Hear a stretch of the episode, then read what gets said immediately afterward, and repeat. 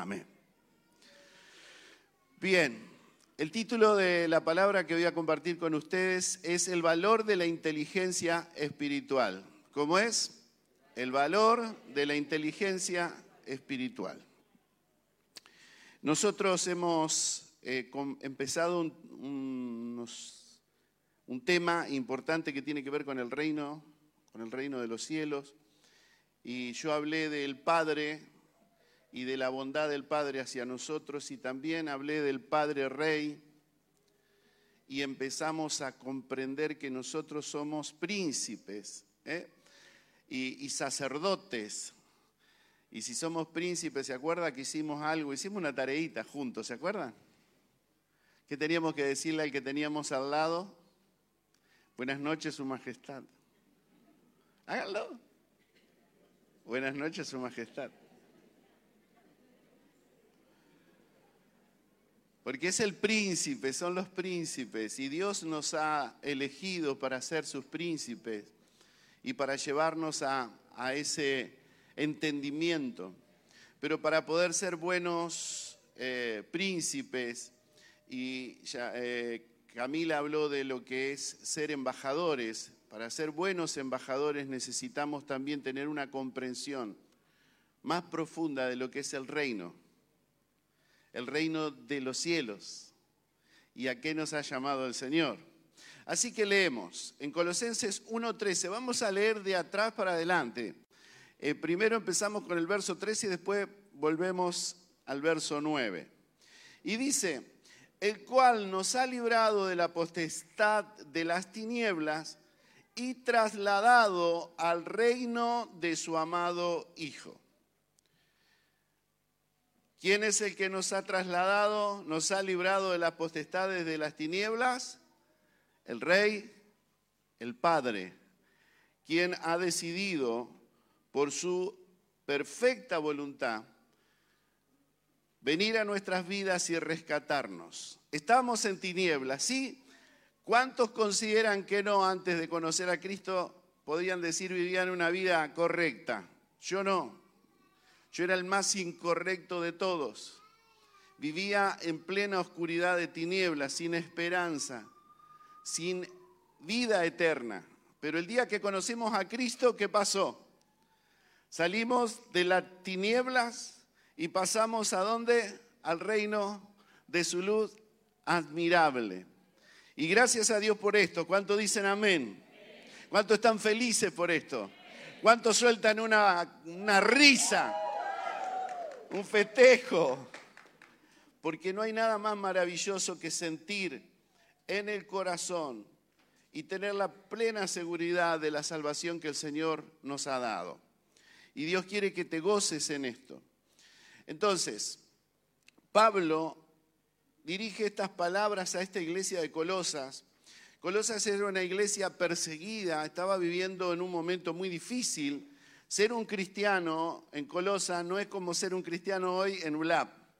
Hoy está todo fácil, ¿sí? ¿Quién se siente perseguido? Vieron que llenamos la calle de autos acá y no vino nadie a hacernos, y la DPU está con nosotros. Así que no tenemos la misma situación que estaba viviendo Colosas. Eh, problemas políticos, una opresión política, podemos decir, bueno, nosotros estamos viviendo un momento político muy difícil en nuestro país, por ahí tiene alguna similitud, pero no estamos bajo la misma presión que vivía la iglesia de Colosa. Y también tenían un problema grande. Ellos tenían dentro de ese grupo donde se reunían gente que venía a sembrar falsas doctrinas y tenían que ponerse firme y tenían que ir en contra de esa falsa doctrina para no dejarlas entrar dentro de la congregación. Y eran muy trabajadores, tan trabajadores que dice que de la iglesia de Colosas se extendió el Evangelio por muchos lugares. ¿eh?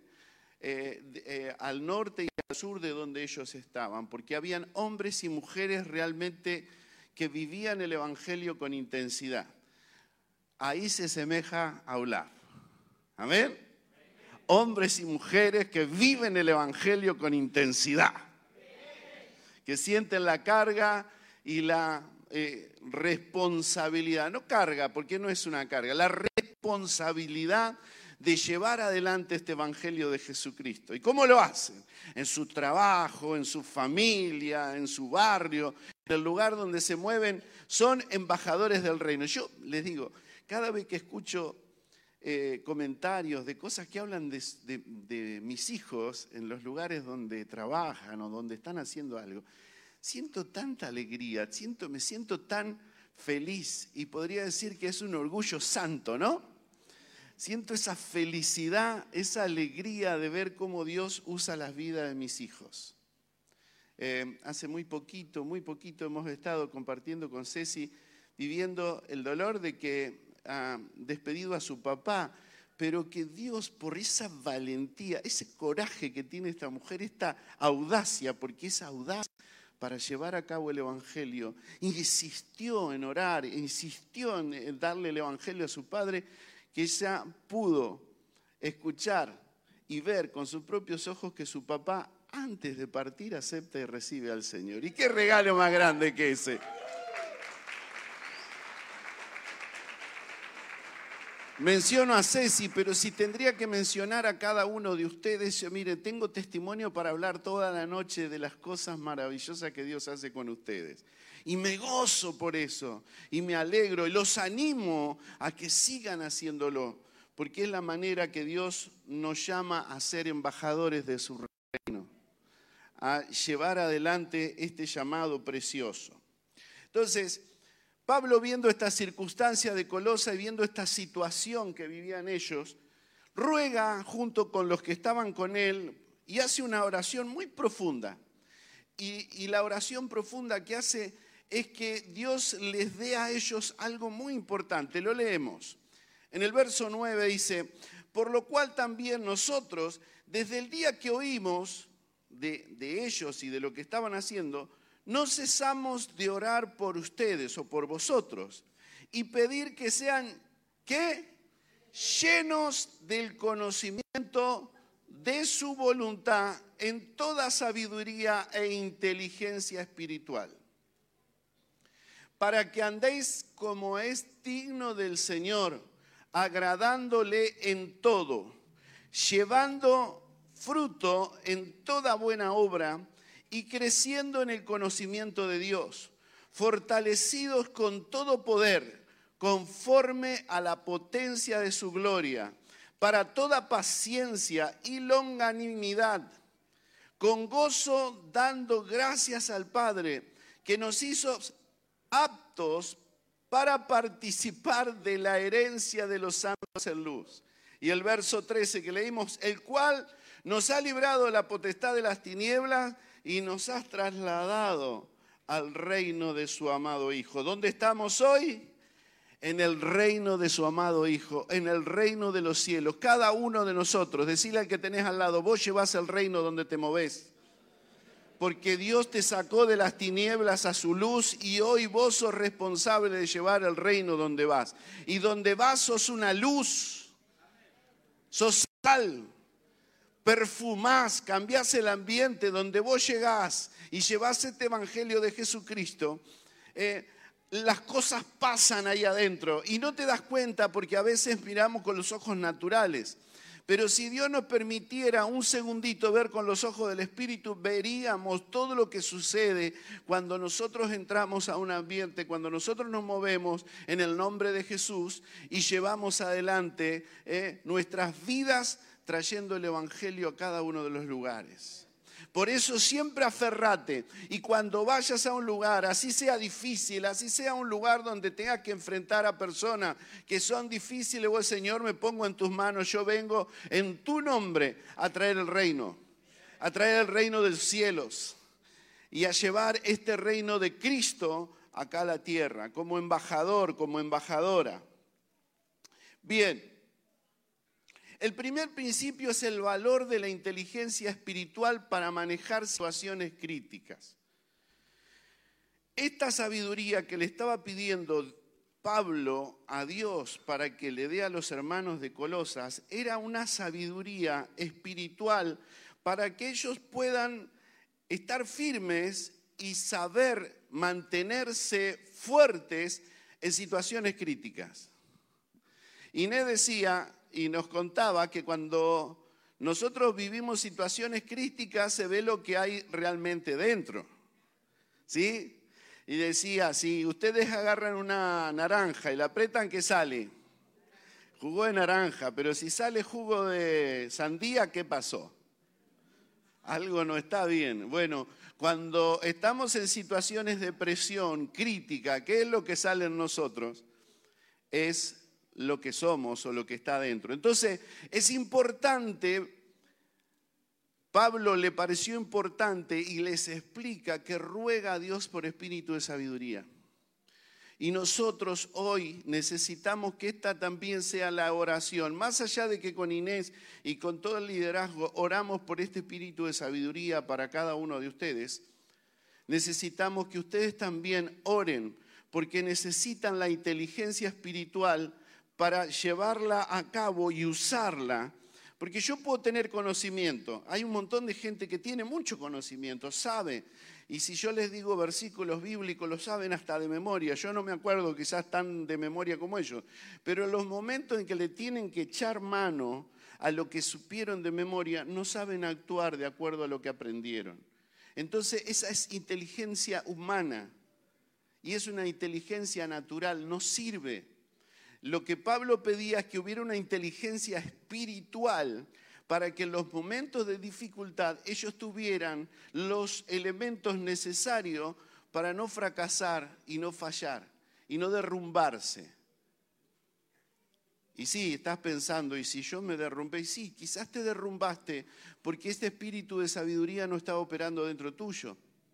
Pero si hoy estás escuchando, es el momento oportuno, no solamente para escuchar, sino para decir, Señor, yo quiero eso para mi vida. ¿Cuántos dicen amén? Yo quiero ese espíritu de sabiduría en mi vida, porque no me conformo solo con el conocimiento que pueda adquirir a través de estudiar. Necesito algo superior. Amén. Y Dios está dispuesto a darlo. Y Dios está dispuesto a repartirlo y Dios está dispuesto a llenar y creo que este es el tiempo, el tiempo de renuevo y el tiempo de obras maravillosas que Dios va a hacer con esta gente maravillosa de ULAP y lo va a hacer porque Él lo ha decidido y lo va a hacer porque ustedes están convencidos.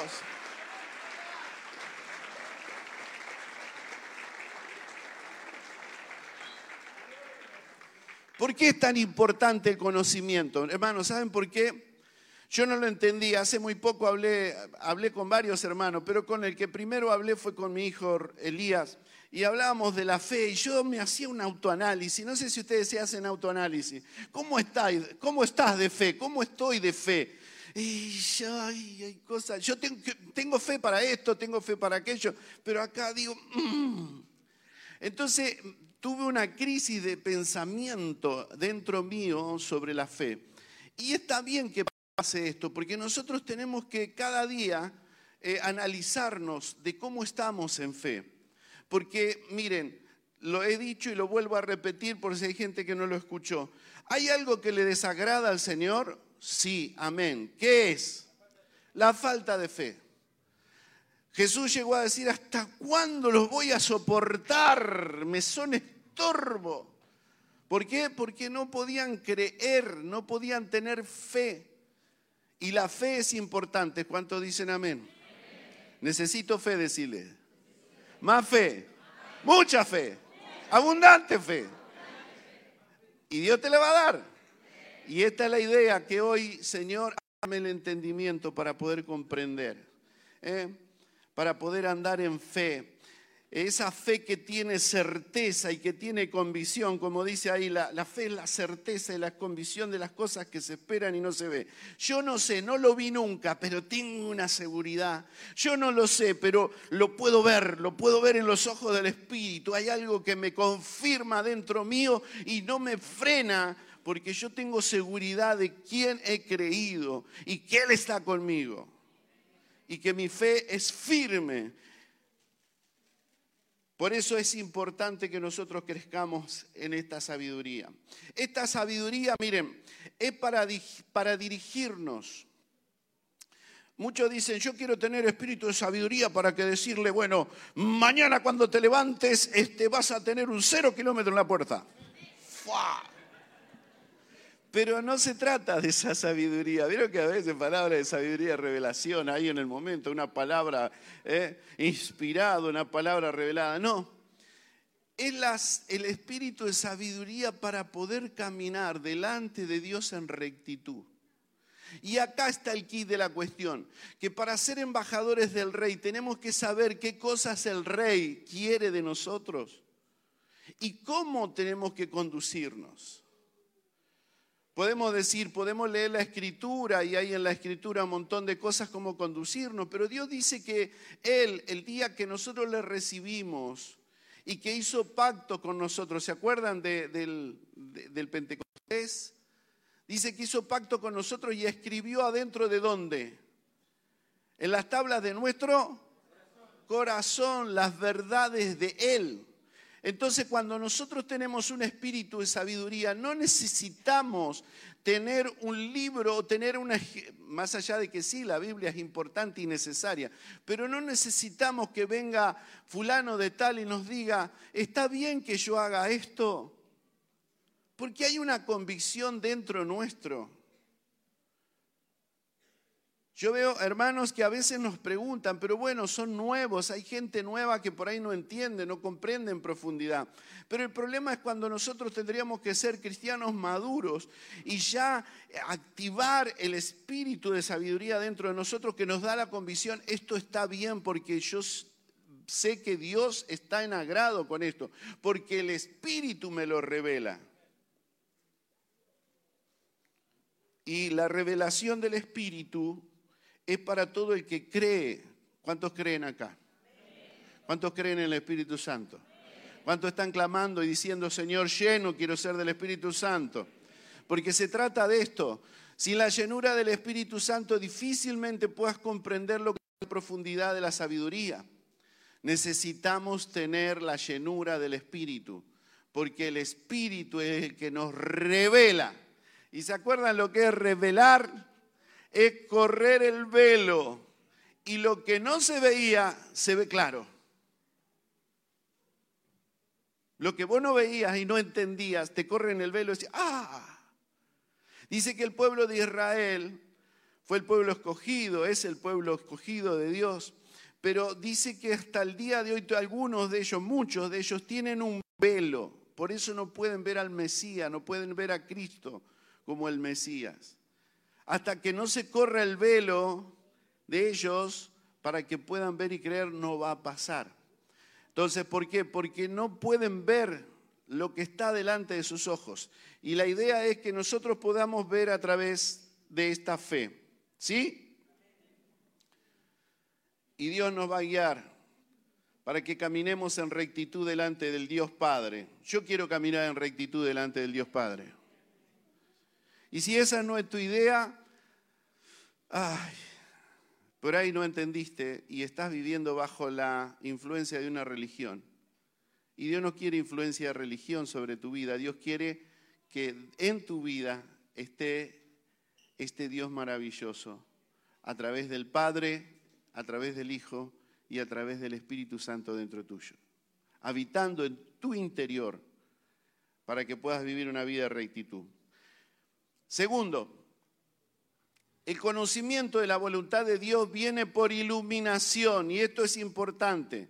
El Espíritu Santo alumbra los ojos de nuestro entendimiento. ¿Qué quiere decir? Esto no es por casualidad, es por iluminación. Y Pablo decía, yo oro para que el espíritu de sabiduría, de iluminación, venga sobre toda la iglesia de Colosa son perseguidos, aman a Dios, viven en medio de una persecución de muerte, viven en medio de, una situación política adversa, empobrecidos algunos por situaciones de presión, pero aún así necesitan tener la revelación de cómo moverse cómo conducirse en Dios.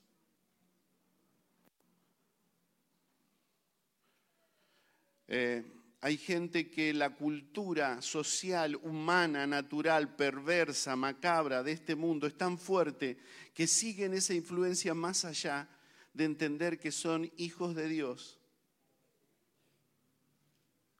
y que tienen a un Dios maravilloso que es el Rey, es el Padre, es el Rey y es Jesucristo que está con nosotros todos los días a través del Espíritu Santo. Y caminan de acuerdo a sus pensamientos. Muchos caminan de acuerdo a su cultura, a su enseñanza familiar. Y a veces se mueven a través del juicio, de la mentira, del enojo, de la ofensa, de la soberbia, del orgullo, que no tiene nada que ver con el reino de los cielos, la desconfianza, el temor, el abatimiento, la depresión. Déjenme decirles esto para aquellos que por ahí aceptan que pueden estar deprimidos dentro del Evangelio. No lo acepten porque no pertenece al reino. Pueden tener un momento de dificultad, de dolor, como lo hemos pasado todo pero el Señor es nuestro consolador y el consuelo de Dios tiene que hacerse manifiesto cada vez que nosotros nos acercamos a Él. Y entonces, pastor, eh, ¿qué me dice? Vivir bajo la iluminación, eh, eh, ¿qué es? Bueno, yo le voy a decir tres cosas que son importantes. No es vivir bajo la imaginación. Yo pienso, yo pienso que Dios, y muchos viven así, no, porque yo pienso que Dios este, está de acuerdo con que yo me quede con la plata del vecino, si total, no hay problema. Eh, no, porque parece que no se ríen, pero hay algunos que dicen, no, dice, yo estaba bien con mi pareja, pero eh, no sé, Dios hizo que yo me conociera con otra persona y hoy estoy viviendo con otra persona. Eh, dejaste a tu marido conociendo a Dios, dejaste a tu mujer, no es la voluntad de Dios. Por eso cuando nosotros tenemos el conocimiento y la sabiduría, tenemos el, claro el registro y no nos vamos a equivocar y no vamos a hacer una cosa que está en contra de los principios de Dios. ¿Se entiende? Entonces vamos a caminar en rectitud. No es imaginación vivir bajo la iluminación de Dios. El yo pienso que es así. Yo pienso que es así, a mí no me van a convencer. A mí por más que diga el pastor, yo pienso esto, yo pienso aquello, yo pienso el otro. Déjame decir que no estás viviendo bajo la dirección del Espíritu Santo. Eso no es iluminación de Dios. Algunos dicen yo este, intuyo. No sé, yo tengo una... A mí hay algo como que intuyo que algo pasa. No es a mí me parece, esa intuición, a mí me parece mm, que esto es así, que Dios quiere esto.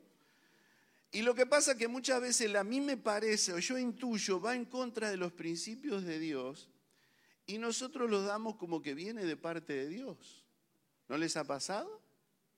Decir, uh, esto puede ser que venga de parte de Dios. Un día le regalaron un, saco a un hermano y se lo reúne una, familia noble, honorable, qué sé yo, le da el saco. Cuando le dan el saco, mete la mano ahí, fajote de plata, dólares. Yo intuyo que esto viene de parte de Dios.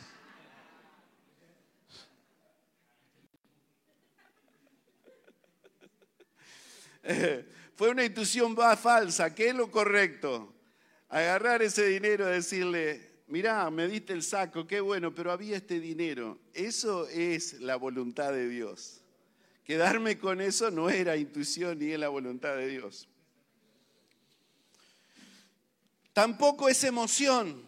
Ay, yo, Señor, yo no sé, ahí me mueve a mí porque yo voy a hacer esto. Porque, Pero ¿qué vas a hacer? No, yo no sé, tengo que hacer esto porque creo que Dios me está diciendo que tengo que hacer. Pero ¿por qué crees que Dios te está diciendo que... No sé, me emocioné. Y no es emoción. La iluminación es de parte del Espíritu Santo dentro de nosotros. Jesús decía cuando hablaba, y habló en muchas ocasiones, y lo hizo delante de multitudes, oigan y entiendan oigan y entienda. El que tiene oído, oiga. Y el que puede entender, entienda lo que le está diciendo el Espíritu. Lo que le dice el Espíritu a la iglesia también. cuando le habla a las iglesias. El Señor Jesús esperaba que la respuesta inteligente fuera de la gente, no la respuesta emocional. Entender los misterios del reino requiere de una inteligencia espiritual. Santiago hace una buena referencia de lo que es, habla de las ofensas. ¿Cuántos hay que se ofenden acá? Bueno, les encargo, entren a Spotify y vean, eh, busquen un mensaje que es de la pastora Inés, dice, Cerrojos de Alcázar. ¿Se, van a acordar? Cerrojos de Alcázar. La pastora Inés da una prédica sobre lo que es la trampa de la ofensa. Y si ustedes me dicen, yo eh, soy un cristiano maduro, soy un hombre que, una mujer que estoy para ministrar, para enseñar, y está bajo la influencia de la ofensa, no aprendiste el Evangelio. El espíritu de sabiduría no está operando dentro de tu corazón. ¿Lo entendemos? Sí, no, no te ofendas.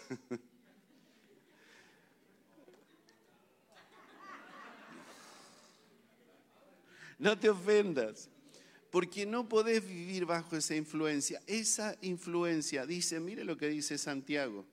Santiago capítulo 3, verso 15. ¿Lo tenés, Belú? Porque esta sabiduría no es la que desciende de lo alto, sino terrenal, animal, diabólica. ¿Mm? Y está hablando, si ustedes leen arriba, habla sobre la ofensa, habla sobre un montón de cosas. Si quieren, después léanlo todo el, capítulo de, Santiago. Infórmense con lo que después concluye con esto. ¿Qué sabiduría humana, natural, terrena, eh? que no desciende del cielo, sino que es animal y diabólica? Y parece terrible, pero diabólica es que está errada está, no es correcta, no es lo que Dios quiere para tu vida. Dios quiere que vos seas libre de toda maldición del diablo. Y Él ha venido a destruir y a pisotear y a tirar abajo toda la obra del diablo. Y Él dice que a nosotros ha puesto al enemigo, al diablo, bajo nuestros pies, para que no trabajen en nuestra cabeza, sino que esté bajo nuestros pies. Y cuando el diablo, a través de todas esas influencias, la ofensa, el rencor, el enojo, la ira, la falta de perdón y todas estas cosas opera, él está manejando tu cabeza y no estás teniéndolo bajo tus pies. Y Dios quiere que tengas la sabiduría emocional, la sabiduría espiritual que viene desde los cielos y que la podés clamar, la podés pedir a Él y Él te la da. Dice abundantemente. ¿Cuántos quieren esa sabiduría abundantemente? Pero tendrían que gritar desesperado, pararse, si yo quiero, yo quiero porque estoy cansado de lidiar con estos pensamientos naturales. Entonces, cuando nosotros tenemos y vivimos bajo esa iluminación es cuando actúo por la dirección del Espíritu de sabiduría. Y esto es profundo, no, no, lo vamos a poder comprender. Yo todavía estoy tratando de meterme. El espíritu de sabiduría. Ese espíritu de sabiduría que te lo da el Señor. Dice Pablo, entendía, mire, uno lee las cartas de Pablo. ¿Cuánto leen la Biblia? ¿Cuánto leen las epístolas del apóstol Pablo? Y uno se pone a leer todo esto y dice, wow, mirá lo que era hace tantos años y la sabiduría que tenía este hombre. Pero él decía que él dejaba todo por basura para alcanzar el eminente conocimiento de qué. ¿De qué? Ay, no. Dejaba todo por basura por alcanzar el eminente conocimiento de quién? de Cristo Jesús. de Cristo Jesús. El conocimiento de Él es el que te lleva a la perfección. El conocimiento de Él es el que te lleva a poder vivir una vida sin pecado. El conocimiento de Él es el que te lleva a que estés convencido de qué cosas tenés que ir dejando al lado de tu vida. Esto no me conviene, esto no me conviene, esto no es de Dios y no tener que estar detrás de un ministro, detrás de un líder para decir, yo puedo hacer esto. No, porque estás tan viviendo en integridad y estás buscando la sabiduría de Dios, que la misma sabiduría de Dios te dice a través de Jesús qué cosas tenés que dejar de hacer. Por eso hay cristianos que viven años dentro de una congregación y no entienden y siguen cometiendo los mismos errores que del principio. Y la idea que tiene Dios con vos y conmigo es que no volvamos nuevamente a lo que nos tenía antes en tinieblas. Lo que nos tenía encerrado bajo maldición. Quiere que vivamos bajo la luz de su dirección. Para que andemos en su voluntad. Dice en el verso 10, para que andéis como es digno del Señor, agradándole en todo todo, desde que me levanto hasta que me acuesto. Cuando me ven los vecinos, cuando me ven los hermanos y cuando no me ve nadie. Hasta cuando estoy en el baño y haciendo fuerza. Gloria a Dios. Porque no voy a esconder nada delante de Dios. Soy quien soy. Porque estoy seguro que estoy viviendo en integridad delante de Dios y me cuido delante de Dios de hacer lo que es agradable a su voluntad. Y yo le decía en el baño, porque en el baño a veces agarramos el celular y cuando vos tenés esa integridad no te dejas atrapar por ninguna porquería que te envenena la mente y te lleva a hacer cosas que son indebidas. Amén. Al buen entendedor, pocas palabras. Dice en el verso 11, fortalecidos con todo poder, conforme a la potencia de su gloria. Fortalecidos con todo poder. Ustedes saben que dice el fortalecidos que usa Pablo acá. Yo lo escuché a un, a un hermano y lo comparto con ustedes. Tiene dos palabras. Una es dunamis y la otra es eusopsia. dunamis es la habilidad de ejercer el poder. ¿Qué es dunamis? La habilidad de ejercer un poder. ¿Cómo ser? Yo tengo eh, la posibilidad, le voy a hacer el mismo ejemplo que hace el hermano. Hay un ladrón y un policía. Los dos tienen armas. Tienen la capacidad de saber manejar el arma. ¿Qué es un arma? Un poder. ¿Para qué? Para matar, quitarle la vida a otro. Entonces yo tengo el poder porque sé manejar el arma.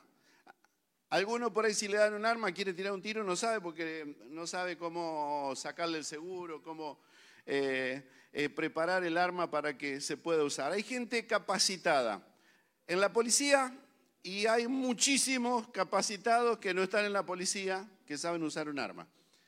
Eso es dunamis. Tenés el poder a través de esa arma y capacidad para poder usarla. Pero miren lo que dice. Eusopsia no es solamente eso, sino dice es la, la autoridad y legalidad para usar ese poder. Es la autoridad y legalidad para usar ese poder. Vos tenés la autoridad y la legalidad para usar el poder de la sabiduría de Dios dentro de tu corazón. El policía tiene la autoridad dada por la ley de poder usar el arma. Es un arma para defenderse y quitar la vida de otro, pero tiene la autorización para usar esa arma. Tiene la legalidad.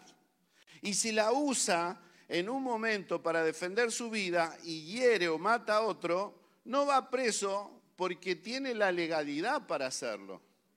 En cambio, el ladrón usa el arma y lastima a alguien y va preso. ¿Por qué? Porque no tiene eusopsia, no tiene legalidad.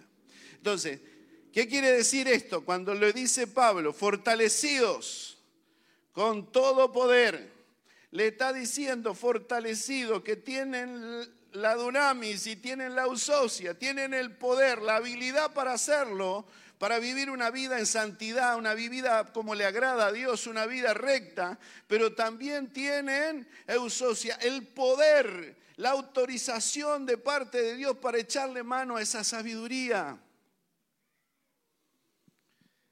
Entonces ahora, esta semana, vos decís, ay, ¿qué voy a orar, Señor? Ay, no sé qué orar, me arrodillo y no sé. Señor, Espíritu de sabiduría, venga a mi vida.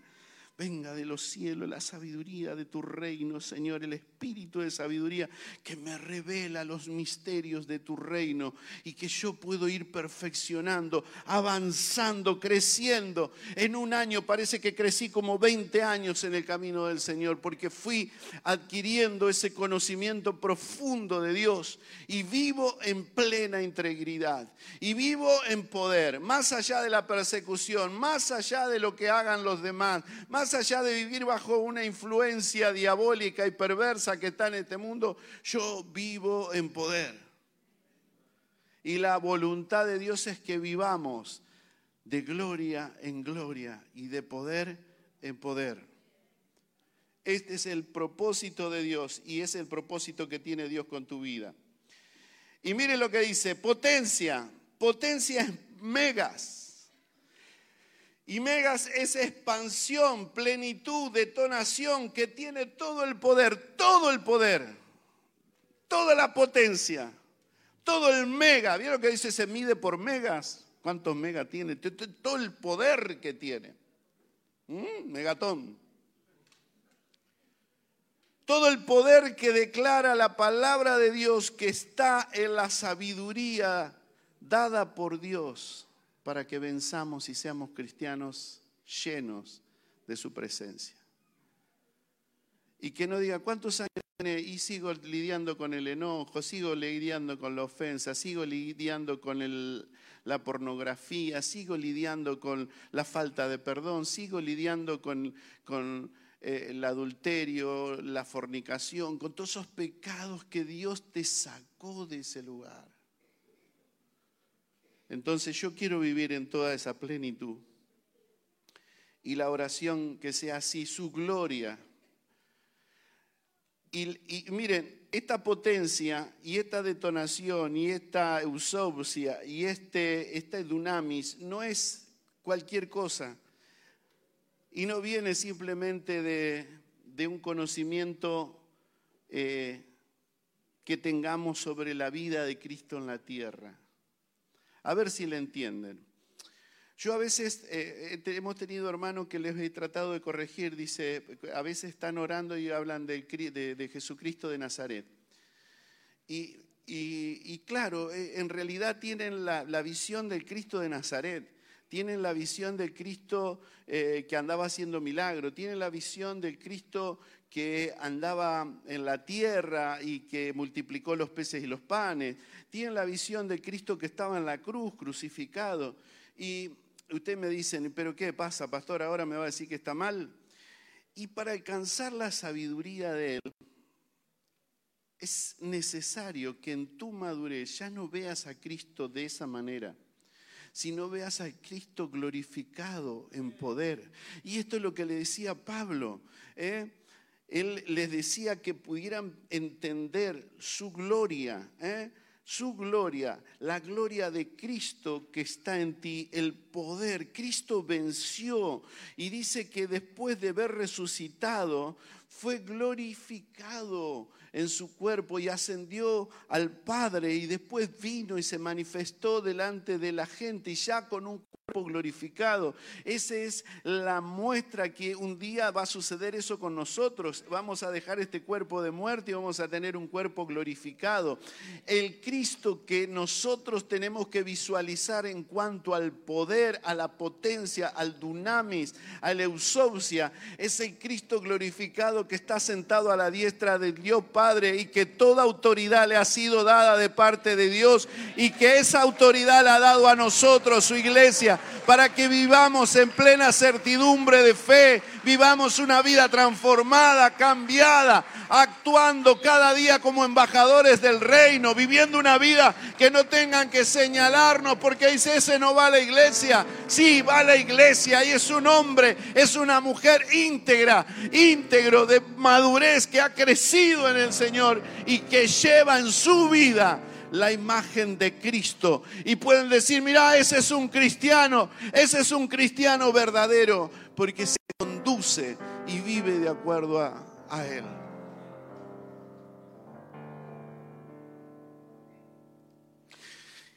Ya estamos. Ahora quiero darle una palabra profética Hoy renace Eulab a través de todo esto tan mm, hermoso que se ha hecho, a través del trabajo y del esfuerzo. ¿Cuántos dicen amén?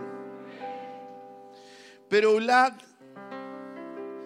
va a tener algo maravilloso.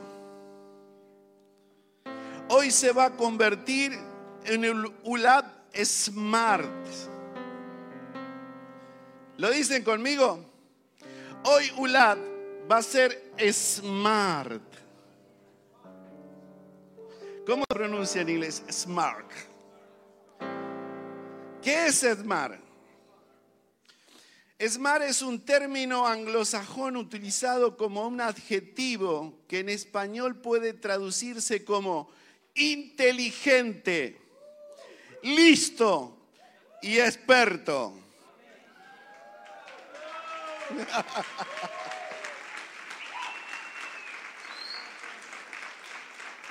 Hoy Ulab.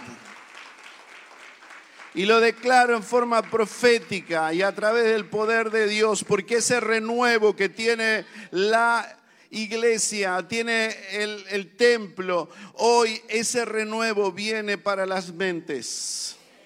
Viene para la mente de cada uno y el que dice amén, yo lo creo y levanta su mano, esa, e, ese, ese smart viene para tu vida, esa inteligencia, esa facilidad de comprensión, el ser experto para vivir una vida cristiana completa, hoy viene a tu vida en el nombre poderoso de Jesús. Tomalo, recibilo, decirle sí, lo creo, es para mí, es para mí. Te invito a ponerte de pie.